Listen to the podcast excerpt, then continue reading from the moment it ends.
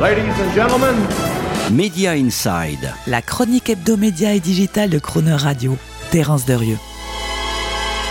Chaque premier mercredi mensuel, Media Insight choisit pour vous les 5 infos médias ou digital un peu hors cadre du moment, à retenir ou à connaître absolument le tout genre format SMS. Ça ne paye plus comme ça eut payé.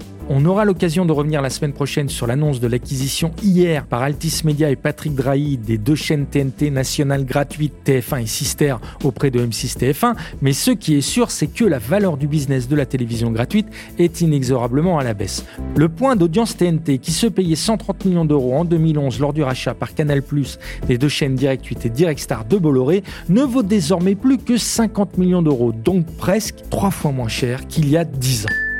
Un Super Bowl sinon rien. Top audience pour la diffusion il y a 15 jours du Super Bowl sur NBC avec ses 112 millions de téléspectateurs américains et qui réalise ainsi son score le plus élevé depuis 2015. Une performance intéressante parce qu'elle s'inscrit à contre-courant de l'effondrement généralisé des audiences des grands événements télévisuels, cérémonies et autres award shows comme on dit, qui sont diffusés sur les grands networks américains et qui ont tous perdu entre 30 et 60% de leur audience, qu'il s'agisse des Oscars, des Grammys ou Golden Globes.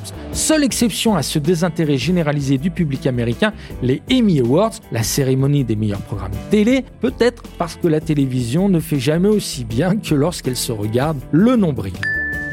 Dur, dur de retrouver la vie d'avant. Si TF1 et M6 ont réussi la performance d'effacer les impacts négatifs du Covid dans leurs résultats financiers en annonçant tous les deux des chiffres d'affaires en hausse en 2021 par rapport à 2019, ce n'est pas le cas des autres principaux acteurs médias français qui n'ont pas réussi à rattraper leur retard par rapport à 2019. Moins 5% pour Énergie Group sur deux ans, moins 15% pour Lagardère et même moins 17% pour Altis Media.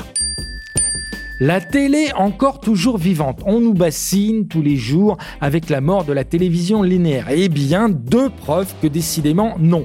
D'abord avec la BBC qui a rebranché le signal télé de la chaîne pour enfants BBC Free qui avait été éteinte il y a six ans au motif que son avenir devait s'inscrire désormais dans une simple diffusion 100% online. Autre preuve avec Disney qui vient d'effectuer aux États-Unis des tests de diffusion d'événements en direct live sur ses plateformes de streaming Disney Et Hulu. Alors, bientôt le retour de la télé chez Mickey? La corne d'abondance Netflix ne tarit pas. Au moment où tous les experts conviennent que la guerre des budgets contenus entre streamers devient d'autant plus inutile que le taux d'infidélité des abonnés augmente de façon vertigineuse, eh bien c'est Netflix qui, sabre clair, y va à fond en 2022, avec la production de 86 films originaux, autant que celle attendue des grands studios hollywoodiens cette année, et de 400 séries et documentaires, ce qui représente 60% de la production de l'ensemble de tous les services de streaming disponibles aux États-Unis. Un volume hallucinant pour permettre à Netflix de garder son statut d'opium du peuple dans le divertissement audiovisuel mondialisé. Voilà, c'était nos 5 infos un peu hors cadre à retenir en ce moment du secteur média digital.